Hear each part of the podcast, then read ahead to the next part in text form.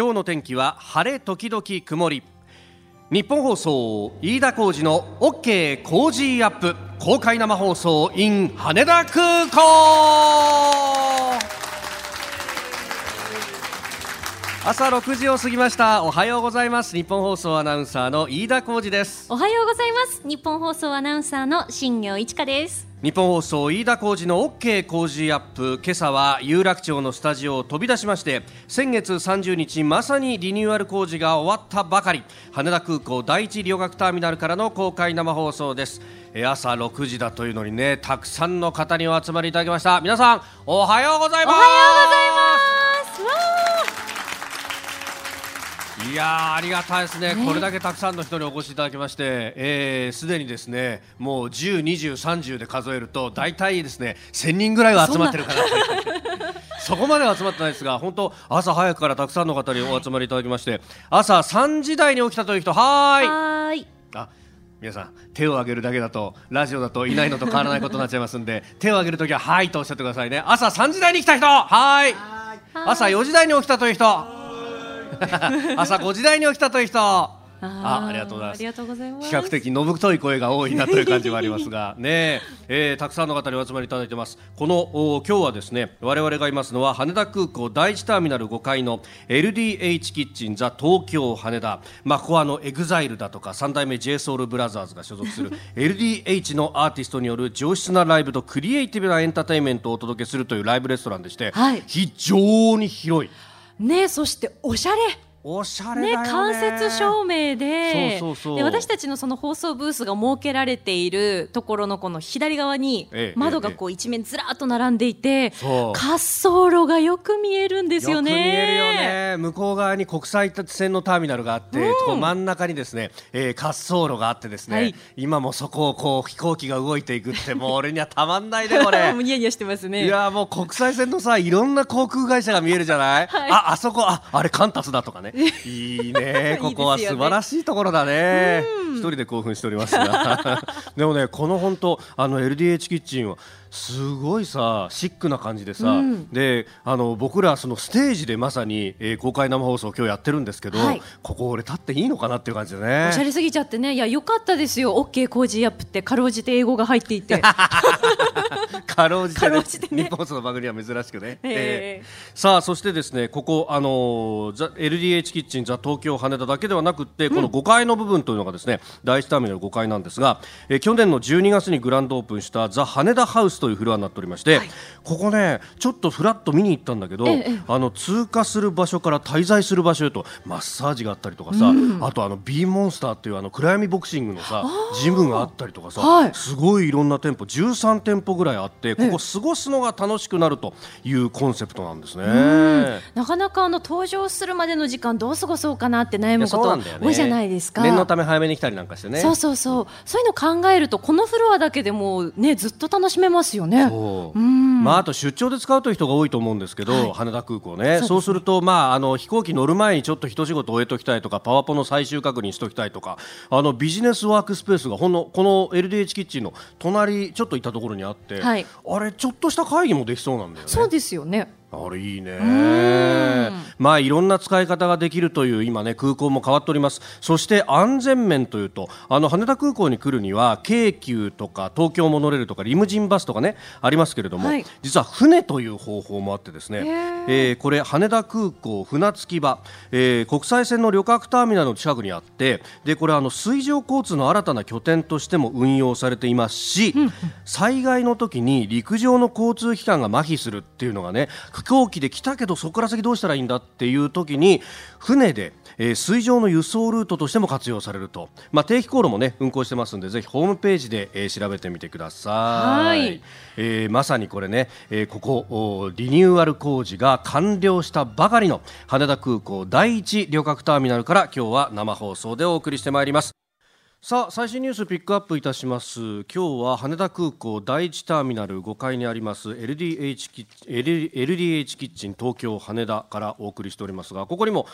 長官各紙届いております。バーッとこう見ますと一面トップは、えーいえいえ自称イスラム国、まあ、アイシル IS の最高指導者バグダディ容疑者が死亡したと。いうところを西が一面トップに掲げてますね。朝日新聞と毎日新聞です、まあ、これについてね後ほど7時台に須田慎一郎さんにまた詳しく話してもらおうと思います、えー、なぜ、えー、ラッカというねもともとの IS の本拠地のあったところではなくトルコに近いイドリブ県で、えー、発見されたのかというあたりだとか、まあ、トランプ大統領はその後、まあ、あの記者会見、えー、をやりまして、まあ、その中では、えー、ロシアやえそれからトルコにも、えいろいろとお世話になったということで、えわざわざ名前を挙げているというあたりも含めてですね、えいろんなこれは情報戦にもなっているというところであります、えそれから読売新聞一面トップは北極海安全航行支援ということであのこの北極海、まあ、これ、え、地球温暖化の影響なのかどうなのかというのはありますけれども、まあ、いろいろですね、えーある中で、この特に貨物航路として、えー、北極海、えー、これをこうどう使っていくかというのはこれから先の、えー、非常に課題であると。で、そこで、えー、ここをですね、えー、あの船が行くわけですけれどもその航路の開拓というのが一つの課題になるわけです、まあ、今までは氷に閉ざされていたところですけれども今度これがですね、えー、ちょっと氷が溶けたんで、えー、船が行くことができると。ただ、あの沿岸に近いところだと、まあ、ロシアの前を通るということになるとこれがあの地政学上の非常にリスクになるということで、まあ、ただ真ん中突っ切ろうとすると、まあ、これあの極地のあたりっていうのはこう時期の関係で、えー、なかなかその居場所というものを特定するのが難しいというあたり、まあ、あのこれはあの航空関係でも昔はよく言われたことなんですけどもね、えー、それプラス流氷の動きなどなどを衛星とそして、えー、システムを開発して安全航行を支援していくということ、まあ、乗り出しております、まあ、このあたりというのも当然ロシアや中国をちょっと念頭に入れながらというところのニュースです。えー、それからですね週末にはあの共同通信とそれから日経テレビ東京が世論調査を行っております。まあ、これあの日韓関係であるとかあるいは経済産業大臣の辞任云々というところはまた7時台に取り上げますが、えー、一つですねあの日経新聞が小躍りして、えー、見出しに取っているのが、えー、一面の方ですが、えー、増税後支出変わらず76%世論調査というふうに書いておりますね。あの増税がされました2000、えー、この間の10月の1日から、えー、消費税が8%から10%に上がったということですが、まあ、それ1か月でですねいきなりそんな生活のリズムがガラッと変わるやつがどのぐらいいるのかという話がまずあるわけですよ。でこれあののちょっとアリバイ程度に書いているのが、えー、前回5%から8%に上がった2014年4月の世論調査同様の質問では減らしたが31%変わ変わらないが66%だったと。前回は変わらない66%だったのが今回76%に変わったから増税の影響は軽微なんだと。さも言いたがりな感じの日経新聞ですがいやあのそう1か月でそんな生活リズム変わるかっていうのがまず一つあります。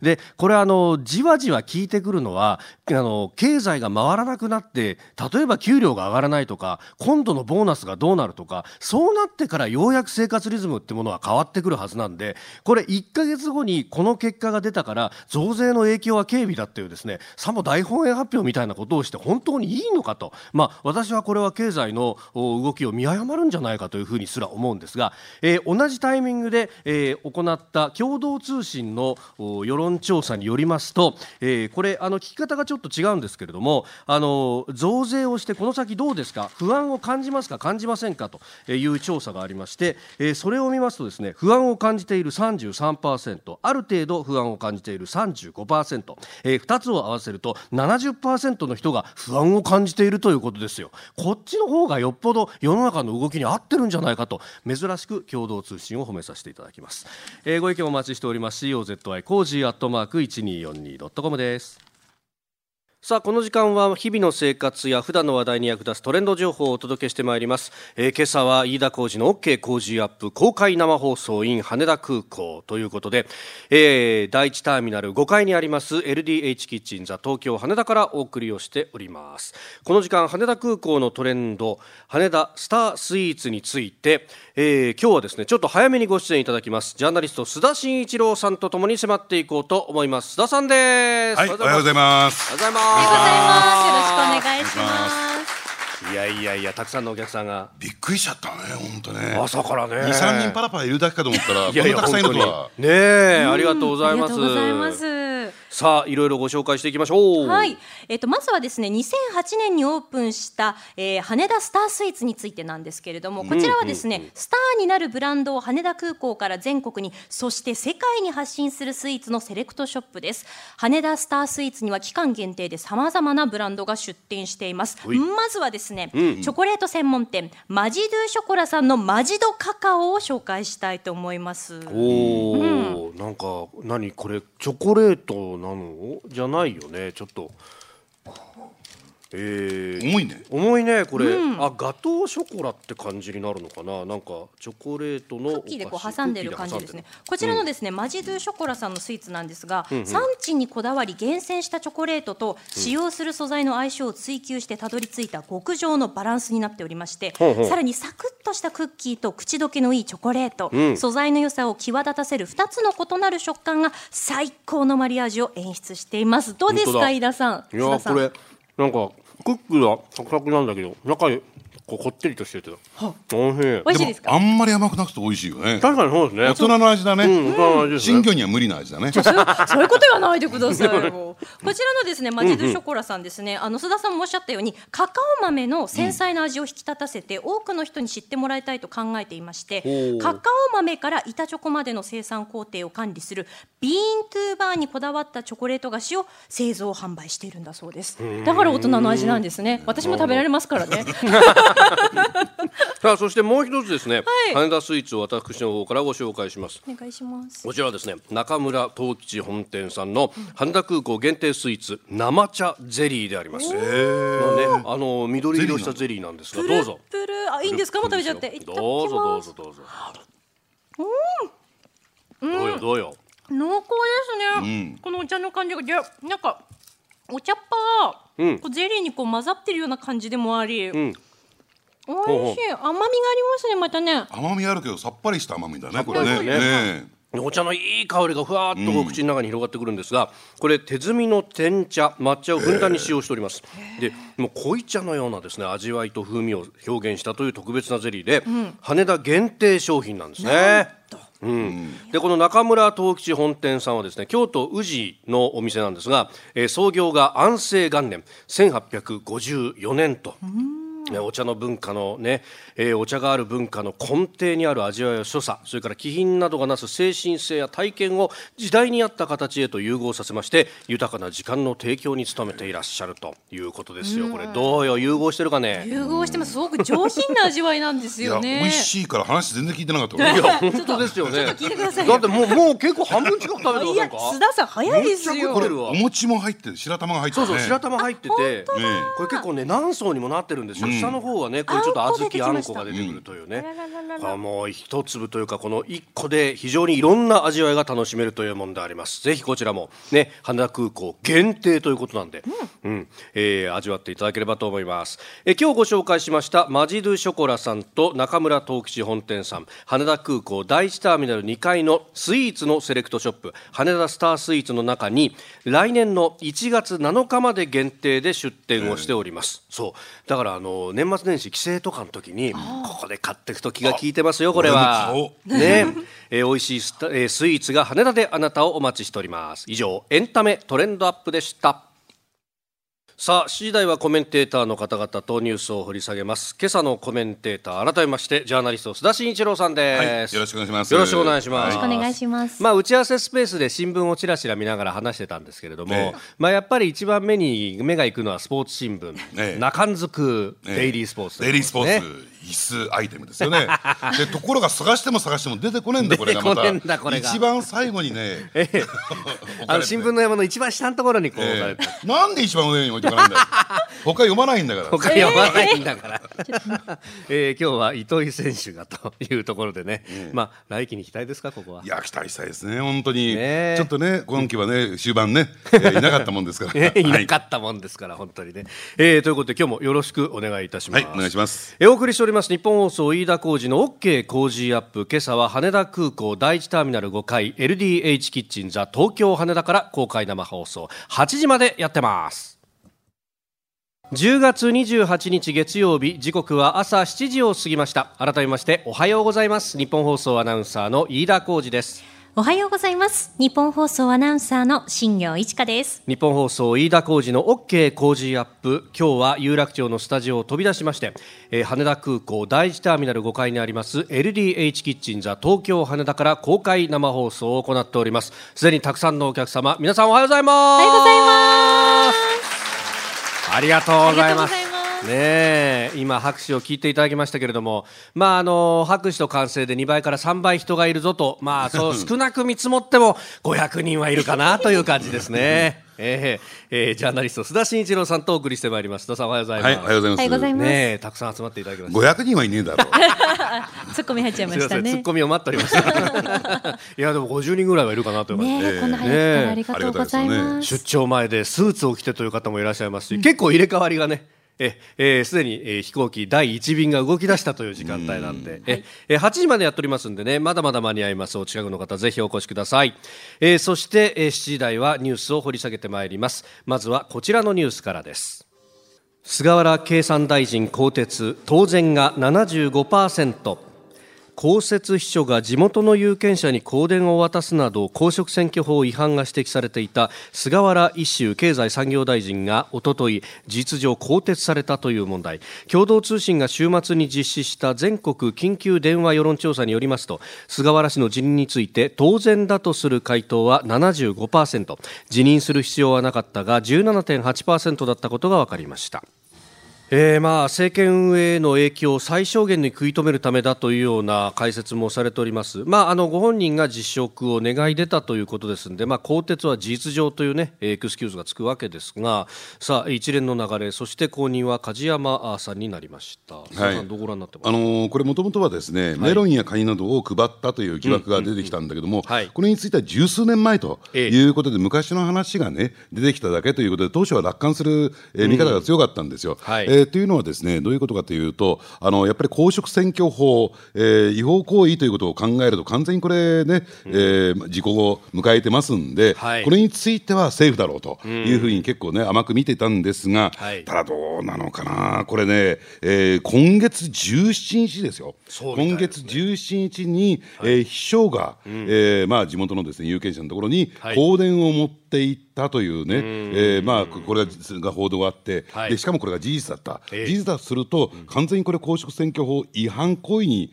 当たるわけなんですよ、はい、だからこれで持たないということになったわけなんですね、ですからね、これね、大臣を辞職するどころか、はい、国会議員もやめなきゃならないような状況になりかねないと、はい、でね、これ、何人かのね、えー、国会議員一緒に私聞きましたら、うん、なんであんなことをやったのかなと、それは絶対やっちゃいけないってことはね、はい、みんな重々承知してたはずじゃないかと、えー、例えば一番有名なケースは、はい。えー、1997年にですね、えー、えー、後に防衛大臣もなども務められるね、うん、小野寺五典さん、はい、この方が地元の有権者のところに、えー、先行セットを配ったということで、これ、書類送検になったんですよ。えー、で、結果的にですね、まあ言ってみれば、これ刑事事件化しましてね、はい、であと1点ポイントなのは、うん、公民権停止になったんですよ。ああそうか。公民権停止にまで言ってましたか。ええあれ初当選の直後とかですよね、そうですね。だからもちろん議員辞職をして、なおかつ選挙にも、えー、しばらく出られませんよと、何年間か出られませんよという状況になった、はい、みんなあれ見てるから、えー、やっぱりやってはいけないと、だからね、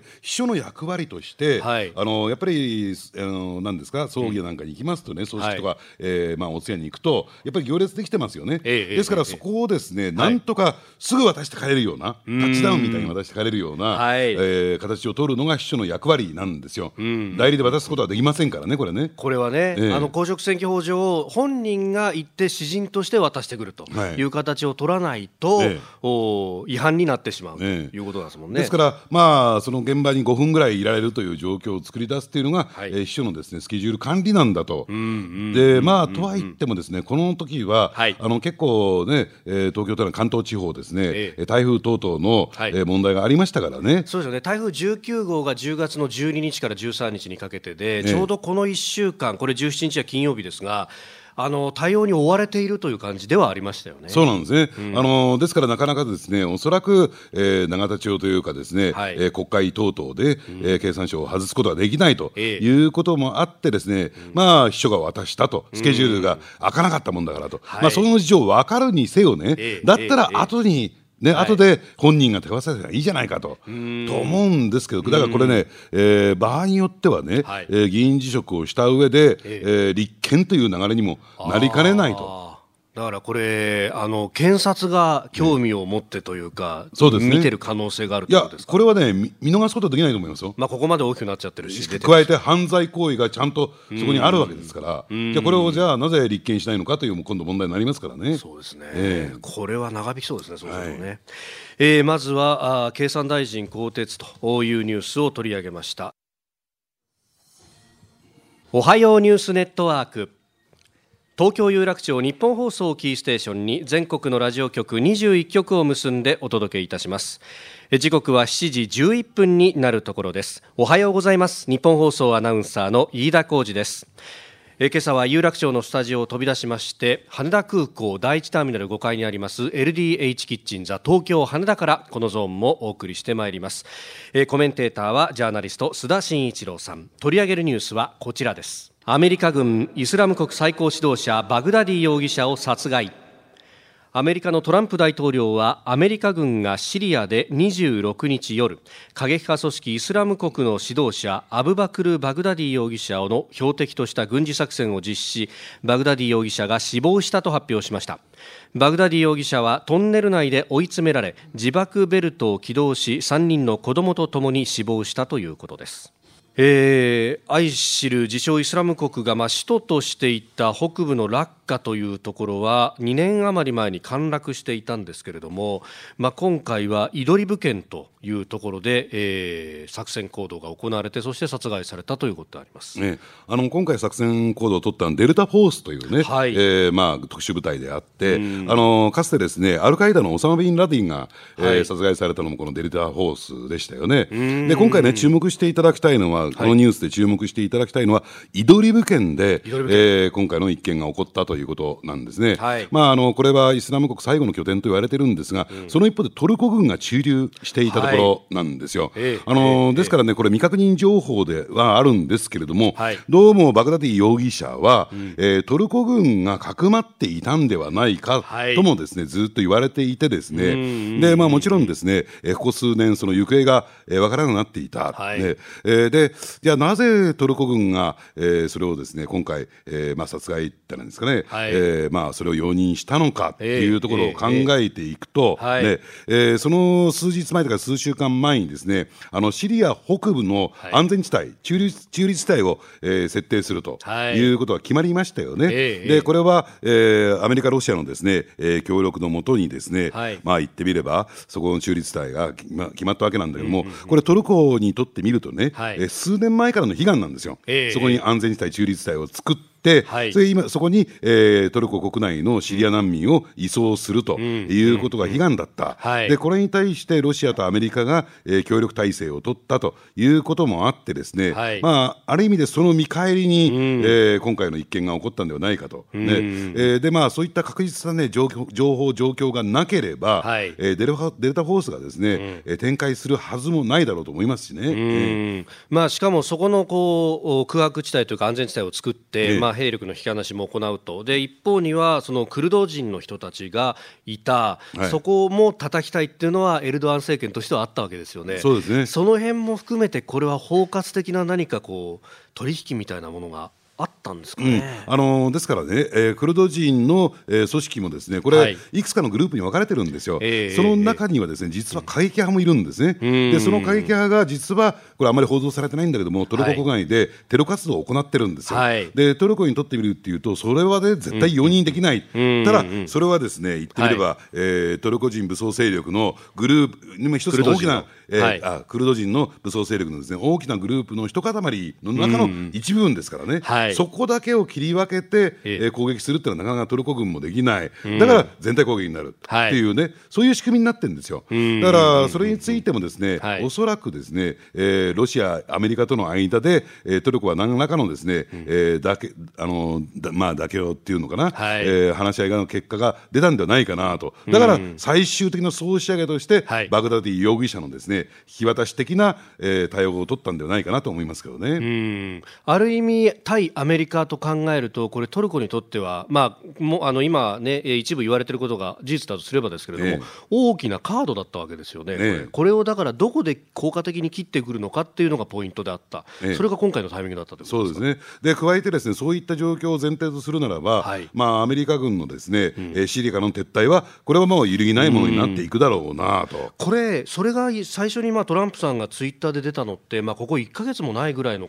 タイミングだったじゃないですか、ええ、そう考えると、これ、全部が連なってるわけですよね。そうですね。あのですからね、えー、不安定なところが流動化している、軍事的緊張が高まっている中東で、はい、まさかトルコがね、うん、えシリアに、うん、軍事侵攻するとはね、はい、誰も想定していなかったんですよ。えー、ただ、それをやらなければ、最後の一押しをしなければ、はい、その安全地帯、中立地帯ができなかったということではないかなと思いますけどね。うん、で、それを、まあ、あの列強各国に認めてもらうためには、このカードも切るというところまで。最終的に切ったということだと思いますけどね。えー、でこれ一方でその先ほど引き合いにも出たオサマ・ビンラディン殺害の時というのも、ええ、あれ2011年の5月だったようなんですが、はい、翌年大統領選挙があった、え、これ今回も翌年には大統領選挙と、えあのですからそういった点でいうと、はい、えー、まあ、トランプ大統領はわざわざね、うん、えー、10時間以上前に、はい、えー、日本時間10時にですね、記者会見をすると、ただその前段でもう CNN が、はい、あのこれスクープっていうのかな、うんうん、スパ抜き報道してるんですよ、はい、盛り上げるだけ盛り上げといて、え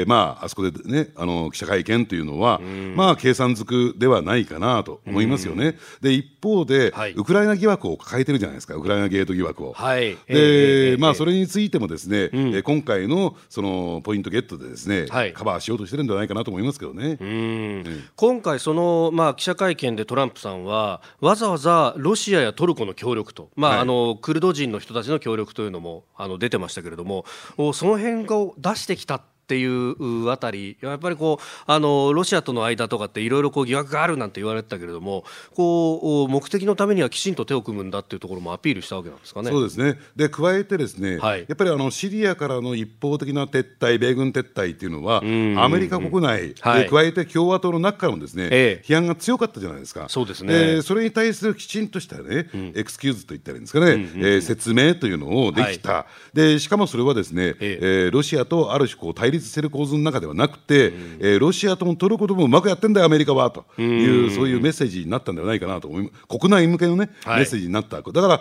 先ほど飯田さんが言われたように、ええ。ー、大統領選挙を強く強く意識した、まあ、行為ではないかなと思いますよね、まあ、ここのところ言われていたそのトランプ批判みたいなものの根拠が、これで結構崩れたってことなわけですかね。そうですね。あのですから、えー、シリア撤退に関しては、ええ、要するにトランプ大統領の、えー、やっていたことは正義だったんだと、えー、結果的にイスラム国の事実上の崩壊とい。うところまで持ってったんだ、はい、えー、その功績というのはものすごく大きいよねというようなムードをアメリカ国内に作ろうとしていると考えてもらっていいと思いますけどね。でこの先なんですけれどもそのイスラム国というもの、まあ、これ首都のラッカというところがこう崩れてからすでに2年以上が経っていると。ねで、えー、この先なんですけれども、リーダーがいなくてもこうテロ活動が続くんじゃないかって指摘もありますが、これはどうですか？うんですからね、これもね、まだ裏が取れてない話ではあるんだけれども、えー、ただ、国際情報機関筋では、根強くささやかれていた話なんだけれども、そもそもね、イスラム国に対しては、はい、トルコが水面下で協力したんじゃないかと。トルコ軍の協力があったんではないか、ということが言われてたんですよ。えー、だから最終的に、えー、トルコがですね、はい、えー、その、えー、かくまってたという話につながっていくんだけれども、うん、つまりトルコの協力がなければね、トルコの協力がなければ、そもそもイスラム国そものそのものが、えー、存続していけない、うん、一体どっからね、うん、彼らは武器やその、ね、エネルギーを調達したのかっていう問題になりますからね、これ。えー、あの原油の密輸出なんてのも、そ、ね。れこそトルコ経由でっていう話は、あの当時、結構言われてましたよね。ねでそれに、えー、エルドアン大統領の親族が絡んでるんだという話もあって、それに対する、はい、えー、証拠も突きつけられてましたよね。うんうん、ですから、うんうん、えー、トルコは今回、そのイスラム国と完全に手を切ったということで、はい、ますますその存続する、していける可能性が低くなっていくんじゃないかなと思いますけどね。なるほど、そういうこうリソース、まあ、資金だとか、そういう面でも干からびていく。ねうん。そうすると新たなこう勢力が出てくるのか、ここが中東ってものがこれから先安定していくのかってどうなってきます、ね、だからそのそういった組織をね、はい、えー、つまりテロ組織というか、うん、えー、軍事組織をですね必要とする国とか勢力が出てこない限りですね、はい、まあなかなかですね、えー、大きな広がりを持たないんじゃないかなと思いますけどね。結局だからトルコも中東におけるプレゼンスを示すために、でサウジだとかイランだとかに相手に使えると思った、ええ、はあはあ。そうするとじゃあ次にスポンサーってものが出てこない限りああいうところは、え、だからトルコとしてはそのシリアとの国境地帯に、はい、えー、非武装地帯を作るというね、うん、長年の悲願を作るという、ね、達成するという、はい、大きな目標があったわけですよね。それは実現した以上トルコはもう、えー、イスラム国は必要だと。まあ、こう言っちゃうんですか、用済みだと。用済みだということですね。はあ、恐ろしい世界ですね、これは。じゃあ次にどこが一番今不満を持ってるのかと考えると、うん、サウジとかになるんですか？そうですね。サウジイランっていうね、ええ、そうするとやっぱりあそこのイエメンだとかそういうところがまたこう、ええ、発火点になっていく、はい、うんまあ、中東情勢っていうのは、まあ、そうするとなかなかこう日本人には分かりづらいところでもありますが。すっきりと可決しないですよね本当そういう意味ではね、ええ、本当はある意味組織同士のなんかずっと続く構想みたいな感じになりますね。ね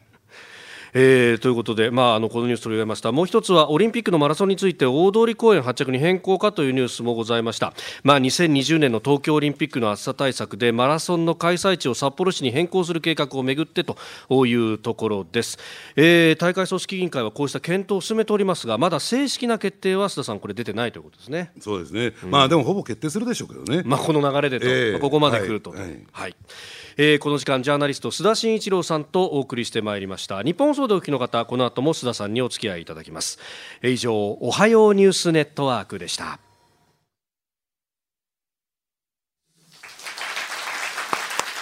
時刻7時27分になったところです。えー、羽田空港5階第1ターミナル5階の LDH キッチンザ東京羽田からお送りしております、えー、ジャーナリストの須田慎一郎さん、えー、今日のコメンテーターです。引き続きよろしくお願いします、はい、お願いします。えー、続いては教えてニュースキーワードです。週末の大雨で死者10人不明2人に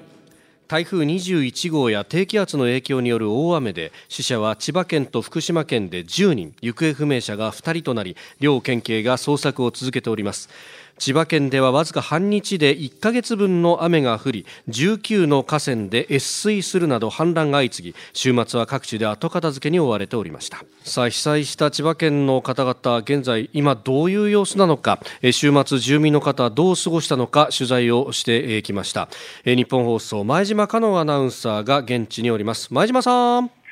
はい。私は今、茂原市役所のすぐ目の前にいます、うん、こちらの市役所もですねあの氾濫した豊田川のすぐ目の前にありまして、まあ、浸水被害を受けたということなんですが今は通常通り営業しています、うん、あのその川の反対側にあります昌平町商店街というところがあるんですが、はい、そのまあ、建物ですとかそういった中の浸水した家財道具が今、川沿いにずらっと並んでいるような状況です。はい、住民の方にあのお話を伺ったんですが、はい、もうほとんど、まあ、自分たちが想像できないような高さまで水が来てしまったとおっしゃっていました。今見てみると、この豊田川、まあ、通常通りの水位になっているんですが、はい、その川の通常の水位と水位から、まあ、20段ほど階段を上るとそういったまあ住宅ですとかお店があるところまでたどり着くんですね。まあ、その階段を越して154センチの私の胸元まで水がこう上がってきてしまうくらいの、まあ、水位が、はい、上がったということで、皆さん本当にお店の方もそうなんですが、あの電化製品のまあ、コード等が、まあ、ほとんどこう床に張っていったよような、まあ、状況だったので、あの皆さん、そういった機械の故障ですとか、また本当にほとんどすべての家財道具が使えなくなってしまったことに対してすごく不安そうな表情をされている方がたくさんいらっしゃいました。うん。あの今回のこの、まあ、豪雨について、まあ今日の新聞各紙でも報じられてますがあの半数以上の方があ車の中で亡くなられていたと。これ避難状況なんかは話聞くことできましたか、はい、今ですね、あのー、昨日4市役所の方にお話を伺ったんですが、えー、まだあのこの商店街の方以外でも、まあ、豊田川の近くの方で避難されている方が、まあ、74名ほどいらっしゃるということでした。でもあのほとんどの方は、まあ、金曜日雨のまあ、雨が止んで水位が下がった時にも自宅に戻られて、あそうですね土曜日、金曜日の夜から土曜日にかけてあの戻った後にそういった浸水の被害からこう家具を出したりですとか作業に移られたという話を伺いましたなるほどね、はい、そうすると今度はその出してきたあの家財道具、まあ、泥にまみれてしまったものこれをどうするかってところですよね。そうですね。今はですねあの市役所から徒歩3分ほどにある茂原公園の駐車場が、まあ、仮のまあ、そういった被災ごみの置き場になっていたんですが、はい、昨日から始昨日の朝から始まって、まあ、昨日私、午後3時頃に見に行っただけでも、はい、もうすでに3メートルくらいのもう山になっていたりですとか、まあ、畳も60畳以上のこう畳が積まれていたり、もう本当に駐車場がいっぱいになってしまうという懸念もあると市役所の方おっしゃっていまして、今日からは市役所の駐車場も、まあ、仮の置き場として開放するということでした。なるほど、えー、こちらにはジャーナリストの須田慎一郎さんもいらっしゃいます。はい、あの被災された方のですね、はい、あの現在どういう生活を送られてるんでしょうか？その辺で何かあの不足しているものとかないんでしょうかね？そうですね。皆さん、不足されているものに関してはあんまりそうですね。あのおっしゃっていなかったんですが、うん、やはりその故障してしまった電化製品ですとかまたあの飲食店パン屋さんの方もいらっしゃったんですが、はい、本当に材料がすべてだめになってしまったのに加えて、あの流れてきた泥の中の大腸菌ですとか、そういったところから、はい、あの病気がもし広がってしまったらという懸念があるので、まあ、自分たちで消毒作業を行っているそうです。市役所の方でも消毒をこう回って行っているそうなんですけども、はい、やっぱりこう手が回らないというか、まだまだこう回りきれていないところもあるので、まあ、自分でできるところまでしたいけれど、うんうんうん、やはり不安はあるとおっしゃっていました。なるほど、わかりました、はい、前島さんどうもありがとうございました。はい、ありがとうございました。え日本放送前島香音アナウンサー、千葉茂原で取材中リポートしてくれました。ありがとうございます。えー、7時44分になるところです。今朝はあ東京有楽町のスタジオを飛び出しまして、えー、羽田空港第一旅客ターミナル5階にあります LDH キッチンザ東京羽田から公開生放送をお送りしております。さあここで電車に関する情報が入ってきました。沿線火災の影響で運転を見合わせていた JR 横須賀線ですが先ほど7時28分ごろ全線で運転を再開しました。えただこの影響でダイヤが大幅に乱れております。ご利用の方はご注意ください。え JR 横須賀線運転再開ですが遅れが出ております。ご利用の方はご注意ください。さあでは続いてお送りしております日本放送飯田浩司の OK 工事アップ。お相手私日本放送アナウンサー飯田浩司と新業一華がお送りしています。今朝のコメンテーターはジャーナリスト須田慎一郎さんです。引き続きよろしくお願いします、はい、お願いします。お願いします。続いてここだけニューススクープアップです。それではこの時間最後のニュースをスクープアップ!冷ややかに見てますね皆さん菅官房長官日韓関係について何らかの話し合いをする雰囲気と発言。菅義偉官房長官は昨日都内で講演し冷え込んでいる日韓関係について韓国もこのままではだめだ。何らかの話し合いをするという雰囲気になっているのかなと思うとの見方を示しました。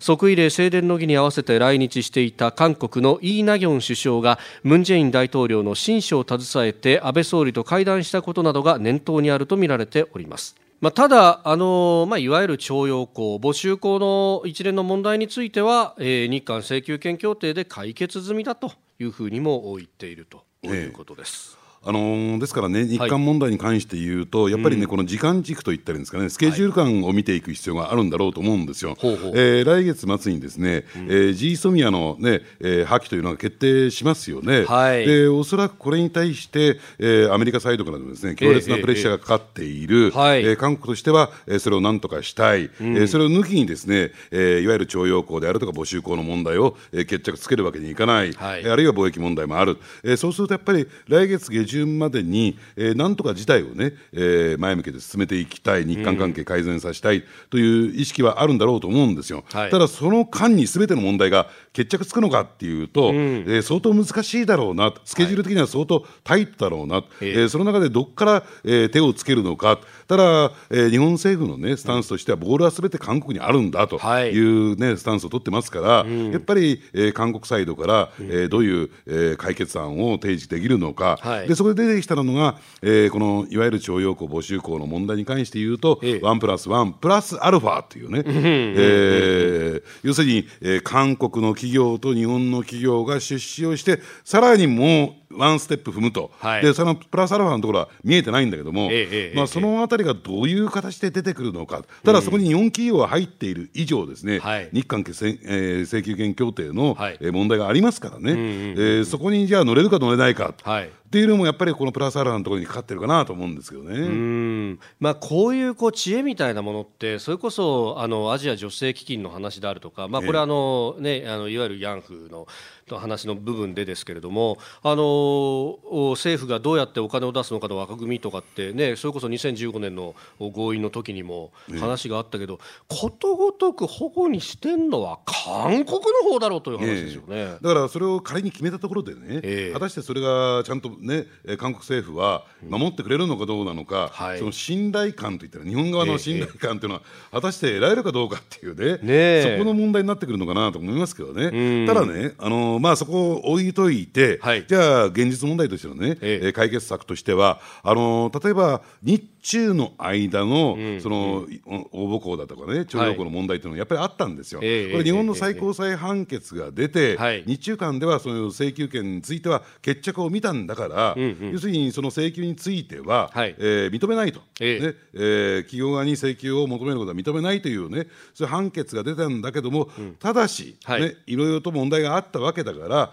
えー、日本の企業は自主的にその、それに応じ応じた方がいいんではないかという、ある種の提案めいたね。命令ではなくて提案めいた、えー、文言がついたんですよ、それに応じて日本企業は、中国の、えー、人たちに対してですね、えー、一定程度の賠償に賠償というよりもですね、はい、えー、お見舞い金というものを渡すという形を取った、それが一つの私ねヒントになってんじゃないかなと、だからそうするとやっぱり韓国のね大法院、はい、つまりいわゆる最高裁のね、えー、判決を韓国政府がどういう形でこれを、えー、対応するのか向き合うのかというところが一つ問題だと思いますよ、つまり、えー、このままでいったら強制執行みたいなね、はい、えー、形になっていく、えー、でまあ司法の決めたことについてはムン・ジェイン大統領の、まあ、意固自慢のまでのね、こだわりという点で、はい、要するにそこに対しては、えー、まああの何も言及し言及というか、えー、タッチしないというスタンスを取ってる以上ですね、かなり難しいかなと思いますけどね。まああの日本側としてはそのまあ、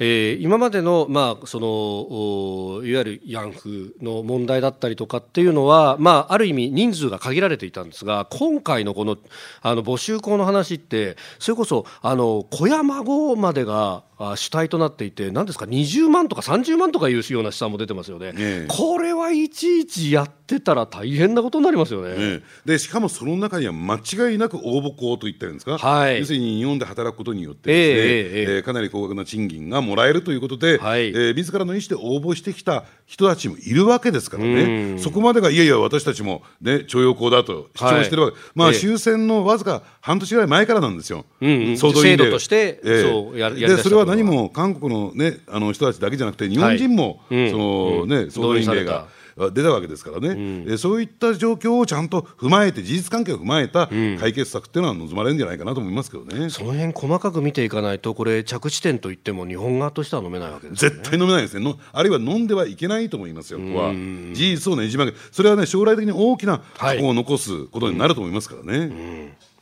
えー、日韓関係についてお話を伺いました。このコーナーも含めてポッドキャスト YouTube ラジコタイムフリーでも配信していきます。詳しくは番組ホームページをご覧ください。